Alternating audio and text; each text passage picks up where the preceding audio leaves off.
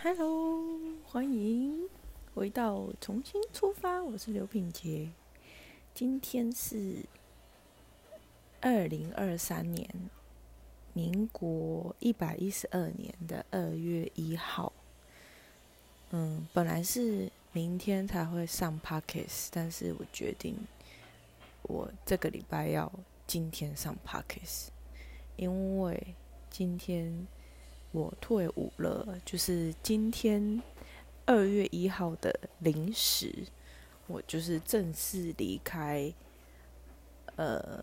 正式告别职业军人这个职业。嗯，然后待会我会去退服会，成为一位农民。嗯，我觉得还是有一点不真实。然后。昨天我回去我们单位，然后同事也写了卡片给我，然后也有给我一些小礼物，嗯，觉得蛮开心的。然后，但是有一点不真实的原因，是因为我在退伍前，其实我我觉得这很难得啊，就是因为单位给我很大的弹性，就是。让我放了一个月的假，就是就是虽然那是我的我的未休假，就是本来就是我的假期，但是因为队上也没有排我档子，就是同意让我在呃退伍前可以拥有一个比较完整的休息时间，嗯，让我可以安排很多很多的事情。嗯，这个其实是蛮难得的，因为如果在一般的单位，如果你是军官的话，其实因为很多职务上的呃轮替，或者是职务上的互相代理，然后还有一些轮班啊、当值的一些机制的话，其实是没有办法让让你这样子休假，所以我觉得我是很幸运，嗯。然后，哦，所以我今天就决定要先做一个 podcast，觉得很开心啊，因为可以开始新的、不同的人生规划。然后今天这一集，我想要讲，就是关于我。在军旅生涯这段时间的一些感觉吧，一些我的想法。嗯，我是高中毕业去读军校，然后所以我的入伍的入伍的时间，我登记的时间是九十六年的六月二十九号，就是哎进官校其实就已经算入伍了，然后。退伍的时间就是今天嘛，二二月一号，一百一十二年。所以其实如果就是用这样子算的话，我在军中的时间是十五年。嗯，十五年说长其实没有很长，但是其实说短，你说人生好，如果你真的到八十五岁还很健康。你活到八十五岁，你也没有几个十五年。其实，前面扣掉你前面，可能你还是小 baby 的时候，你就算长到十五岁，你很多事情没有办法自己决定。第一个十五岁，通常都是在你的原生家庭，嗯，长大嘛，你还在储备你未来的，你还在学习，你还在成长。在接下来的十五年，你就三十岁了。那这段时间其实前面有一半可能，如果你读大学，你还在求学的阶段，后面进入职场。那我现在准就是等于是已经进入了第三个十五年。嗯，其实我觉得这是人生算是最精华的时候，很多事情你可以自己做决定，你有。一笔资金，你可以去选择你想要尝试的事物。嗯，就我这段在军中的旅程来说，其实我觉得它算是我的第二个家。嗯，它改变了我很多。一开始原生家庭带给我的人生观，然后处事的态度、处理事情的方式，因为你就是看着父母来学习嘛。那进到军中之后，是重新的塑造，然后不管是你要适应团体生活，或是你要学习遵守一些规定，嗯，要融入大家，我觉得这个蛮蛮特别，蛮真的是一个很特别的经验啦。当然，男生都是要当兵嘛，但是。如果就女孩子来讲的话，其实我的职业已经算是很特别了。嗯，我觉得也没有不好，就蛮酷的这样。嗯，的确，我思考过了一阵子，就是从军这件事情啊。嗯，我的态度是，我觉得。如果你要脱离原生家庭，其实从军是一个非常非常好的方式。就像去思考看看，通常我们我们成长，然后到长大成人，其实基本上跟原生家庭就是会有很紧密的连接。呃，如果你想要改善家庭的生活环境，或者是你想要跳脱那一样那一样的生活层次，其实某种程度上是有难度的。就拿我自己举例好了。嗯，我我我我出生在一个小康的家庭，我爸爸是技师，我妈妈是幼教老师，他现在是园长嘛。那如果如果我今天没有进入军中，其实我现在应该也是一个幼教人员。那可能也是跟我妈妈在同一个呃校园里面服务。其实有可能我也还不还没有买房子，或者是我的生活圈就是在台南，不太可能会脱离你的原生家庭太远。如果就我自己的例子而言，因为我是一个不喜欢不喜欢改变的人，呃，在在某种程度上不太喜欢改变，但是如果我一下定决心的时候，我好像又是那种，就是从头到尾完全不一样的那种很大的改变，就是有一点极端。那就是拿我我爸爸的例子来说好了，他他是出生在呃台南的大内的，就是算是山里，嗯。可以说是乡很乡下的地方，他们的生活品质比较贫困，然后所以他们是真的是有一餐没一餐的那种日子，要脱离那样的环境，你出来工作打拼。他现在是在他现在退休了嘛？那之前在雅俗，其实某种程度上也算是一个稳定的生活。然后他也脱离了那样的生活环境，但是其实他的兄弟姐妹也就只有他是这样子，就是其他的人依旧是，嗯，是可能是是务农比较多，然后或者是施工做工程。就是我我的意思不是说工作好或不好，或者是他过这样的生活比较高尚或怎么样，不是我的意思是说。嗯，通常我们成长之后接触到的人，跟你选择的工作，通常都跟原生家庭有很大的关系。呃，原生家庭是从事，呃，呃，那叫什么？就是是商人的，是农工商嘛？从经商的，通常他的孩子都会觉得，我我一定要自己开一家店，我一定要。嗯，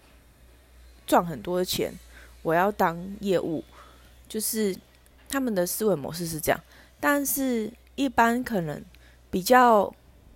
呃呃，那叫做什么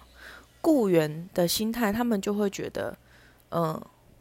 我我求稳定，所以我要找一个公子，要一个铁饭碗，这样才不会以后生活不稳定。我觉得不同的原生家庭环境会造就小孩子他成长之后就业的思维模式也会不同。嗯嗯，我觉得我现在其实那一天，也就是准备要退伍的前几天，其实我有一种感觉，就是我突然会觉得。虽然我知道我之后想要学习什么，我想从事什么职业，但我我那个时候当下突然有一点焦虑，就是我发现我从就是一月一月领完薪水之后，我就不会稳定的再有每个月的薪水入账，就是其实当下我有一点焦虑，嗯。不过，当下想完之后，我回头来思考，就是我希望的，就是我现在所需求的，我想要的生活品质。如果我是职业军人的话，其实是没有办法，就是指引我想要的生活。比如说，我想要可以陪伴我女儿成长，然后，而且那个陪伴。我陪伴其实分很多种，不是你有在他身边就叫做陪伴。陪伴有分高品质跟低品质，他有需要你的时候，你有没有在旁边？而且我的小孩是女孩子，那如果说今天我身为母亲，但我却没有办法在她，比如说青春期的时候，或者是她长大比较有第二性征发育的时候，但我不在她身边，其实我。我很在意的是他的那一个对自己很陌，因为其实我们对自己都很陌生嘛。他在探索自己的时候，他在了解自己的时候，是不是有人可以给他协助？我觉得这是非常重要的。一个家庭当然不一定不是说没有爸爸或没有妈妈的家庭就不不好，而是。如果今天我可以给他的，我希望我可以，嗯，尽我所能的，嗯，交给他，嗯，然后我希望可以陪伴我家的猫咪嘛。所以那时候虽然我很焦虑，可是我觉得学习意识到自己的焦虑，然后可以。安抚自己，让自己平静，这件事情是每一个人都需要学习，尤其是现代人，因为我们的生活步调真的太快了，然后很多资讯不断的进来，但是你其实没有时间去消化，你每一天就是收到很多很多的讯息，但是你没有时间去问问你自己，说，哎，为什么？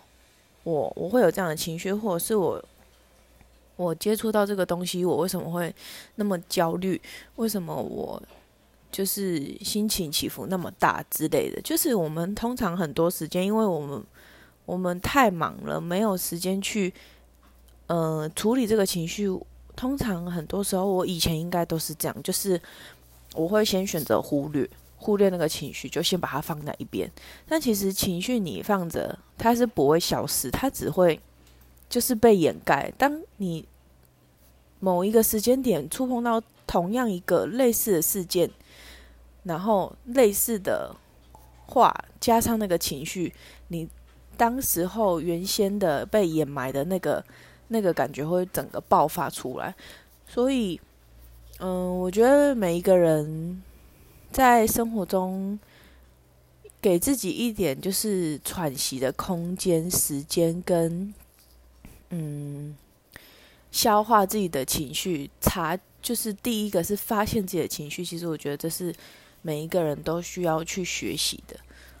嗯，有时候你会发现有些人他好像很他明明就很累，你知道他很累，可是他他就是一直呈现一个很忙碌的状态，或者是他就是停不下来，他很很忙碌。有时候是因为我们以前可能会听到一个观念，就是哦，你又在睡觉哦，你睡觉，你就是好吃懒做，你这样以后会没钱，赚不到钱，就是。你知道，会觉得睡觉或者是休息是一件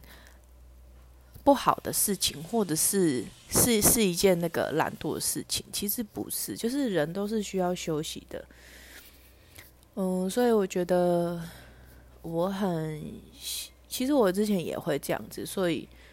我觉得开始发发现到自己的情绪，然后可以安抚自己的情绪。是很重要的，因为尤其是陪伴孩子，我觉得就是你，你把你的情绪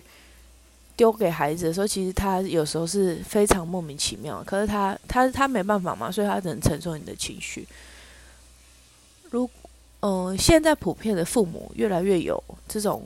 观念，一但我觉得这是因为时代的不同。以前因为吃都吃不饱了嘛，所以谁谁去。管你什么身心灵啊？以前就是先填饱肚子再说嘛。那现在其实生活已经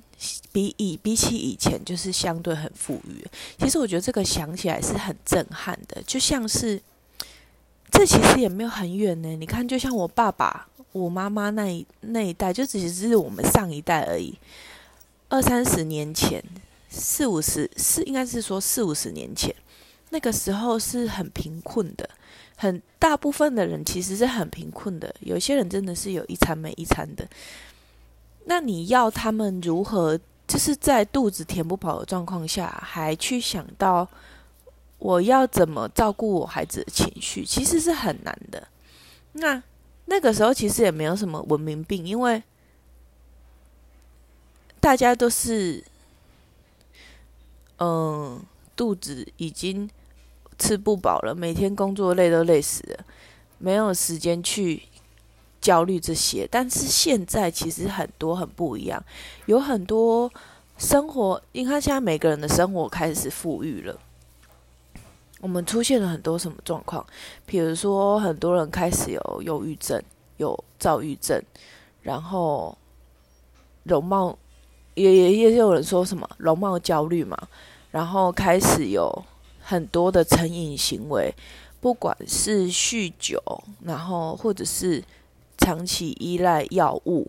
或者是很多人是有睡眠的障碍。嗯，你看最近盛行的医美，其实很多人是不是医美，它已经变成是整形。嗯，这个东西就是很多东西是会上瘾的，然后也会有人说这是文明病，因为嗯。开始，人满足了最基本的生存需求之后，就会开始思考，开始有文化，然后会觉得有自己的审美，就是很多不一样的想法。然后，当我们没有办法，因为有个主流的思想嘛，当我们一直看着外在的时候，会觉得我好像没有达到那个标准。那以前我以前的确我也会，我就觉得我不是那种瘦瘦的女生，穿衣服就不好看，大腿很粗之类的。但其实想后来想一想，其实这是很正常的啊，因为每个人本来就是不一样的啊。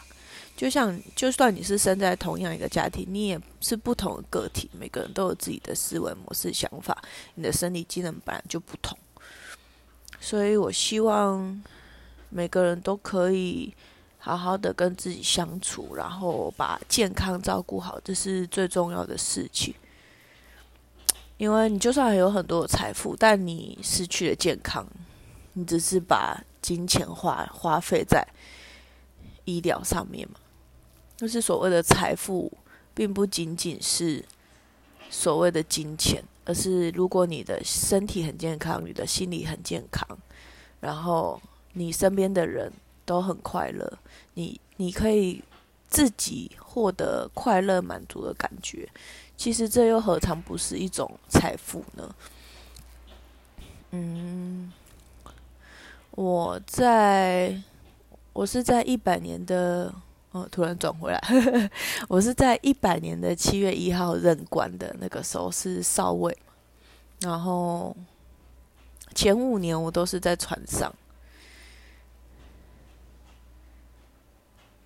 嗯，其实我是很适应船上的生活，因为我不晕船嘛。然后感觉做一些文书的业务啊，然后当然过程中学习很多领导统御，但我觉得跟大家相处都是很多时候都是很快乐的。其实也可以说是我的运气一直不错，然后。我觉得我的官运是挺好的，然后遇到的长官、遇到的同事很多都很不错，当然也有奇怪的啦，就是，但我觉得这也很正常，因为本来就不是每个人都相处的很，都不可能每个人都相处的和乐融融嘛，这样不是很奇怪吗？就是道不同不相为谋嘛，也是有遇到奇怪的人。然后，但一路上我觉得我都算是很很顺利的，嗯，之然后我也在从事职业军人这个职业的过程中，就是结婚了嘛，买房子、生小孩，所以我觉得这份工作其实带给我就是丰衣足食，嗯。没有什么挨饿受冻的日子，相较于很多可能是读一般大学然后出来找工作的同学们，就是算是在物质上非常的丰足了。我是这样子认为的。当然，我也思考过，如果我今天没有孩子，或许我会一直。继续在船上，但是我觉得，嗯，这也不不不能说，我把我退伍这件事情套在了我的小孩身上，其实不是，它只是一个，就是一个过程嘛。那我评估完之后，我认为，嗯，因为因为我们是二十年就会有终身俸，如果我要到二十年，我还有九年的时间。这九年，我的事业可能也会到一个。这九年，如果我还在军中，我的事业肯定是会，就是等值的成长嘛，然后也稳定嘛，因为我就是从事这个工作。但我的孩子，我可能真的没有办法陪伴他很长的时间。所以这九年来说，如果放在事业上跟我的孩子成长上，孩子的成长是对我来说是不可逆的。但是如果我这个时候出来了，我还有很多的冲劲、很多的热情的时候，我的事业可能会有另外一番成就，但我同时也也也可以照顾到我的家庭、我的孩子。那那时候我跟我先生。讨论完之后，决定要退伍。嗯，我的家人其实真的是让我觉得，嗯，感受到很多支支持吧。因为其实我说我要退伍的时候，其实家人跟身边的朋友，嗯，百分之九十都是支持我的。这是其实让我很蛮蛮惊喜的吧，然后也给我很多的力量。嗯，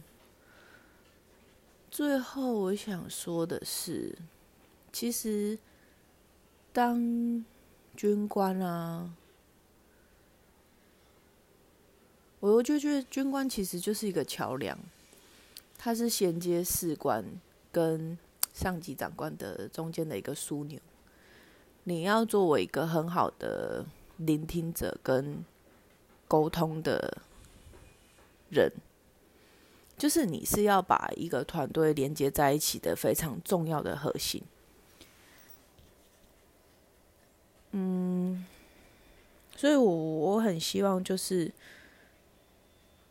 我的工作环境，其实我都我都很希望大家是可以快乐的一起工作。就是如果你的工作环境是很辛苦的，但是如果气氛是和乐的，是和谐的，其实你就算是很辛苦的工作，但你一起完成。大家还是会很开心。如果你今天是在一个很新鲜的单位，但是每个人都勾心斗角，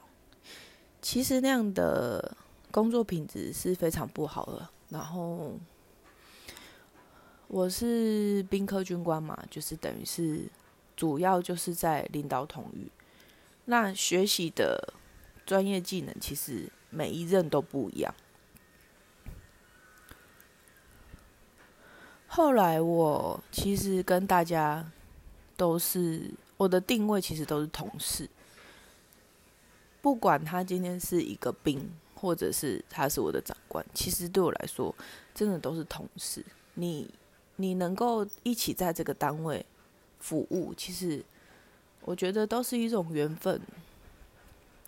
嗯，职位的高低，我觉得那就是只是一个赋予而已。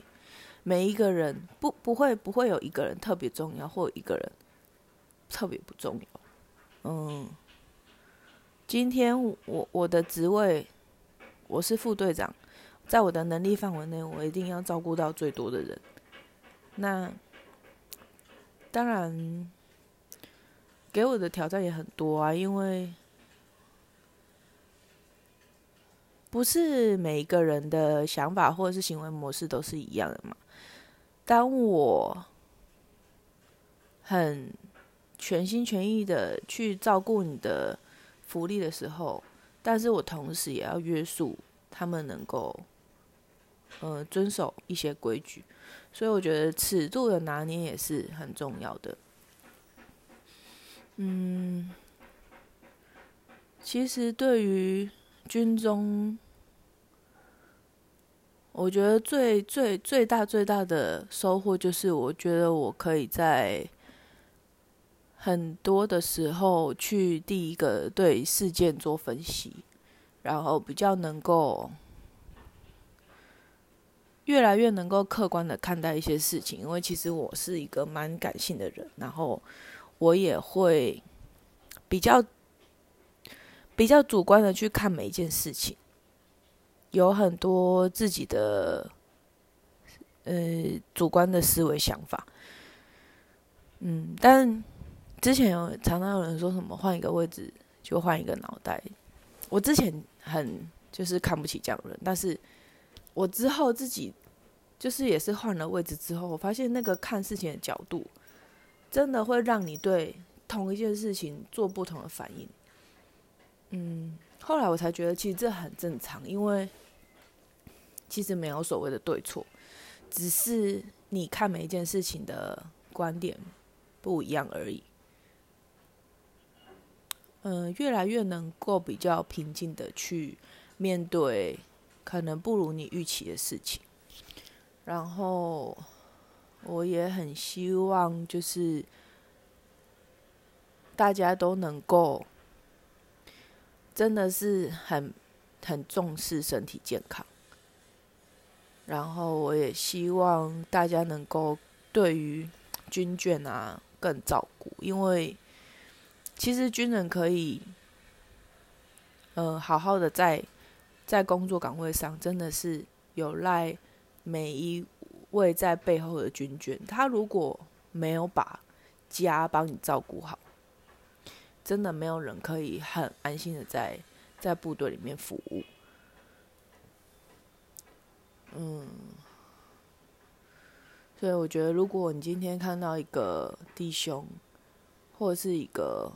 士官长，或是一个军官，他在军中有非常突出的表现，其实他的家人一定也是同等重要，而且付出了很多。那我觉得所有的事情都比不上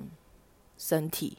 健康是第一个，然后家庭是第二个，然后该吃饭的时候就吃饭，该睡觉的时候就睡觉。这是我一直以来非常非常重视。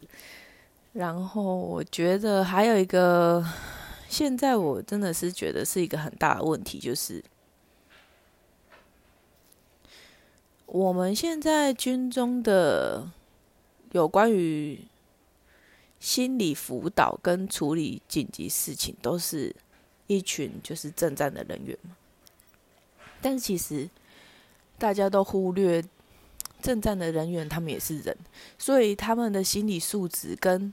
处理完事件之后的心理辅导才是最重要的。我觉得这这一环也是非常薄弱的。有一些很负责任的，啊，像我，像我之前我单位里面的一个辅导长，他是学弟嘛，但他真的是只能说他心理素质很强啊。但我也是很担心，也希望。之后大家可以重视到这一块，因为我觉得不是职务的问题，而是每一个人都会发生的。今天会有心理问题，或者是会想不开，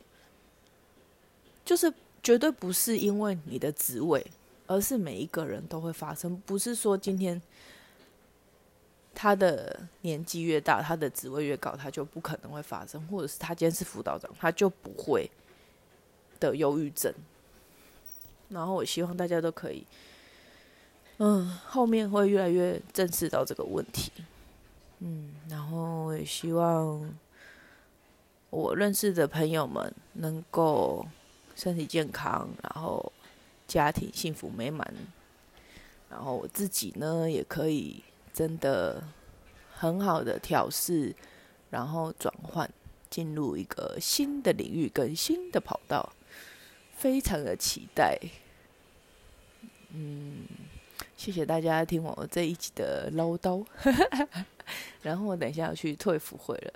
我就可以正式成为一个农民阿姨，不是农民伯伯了，就是农民阿姨。谢谢大家，下个礼拜见。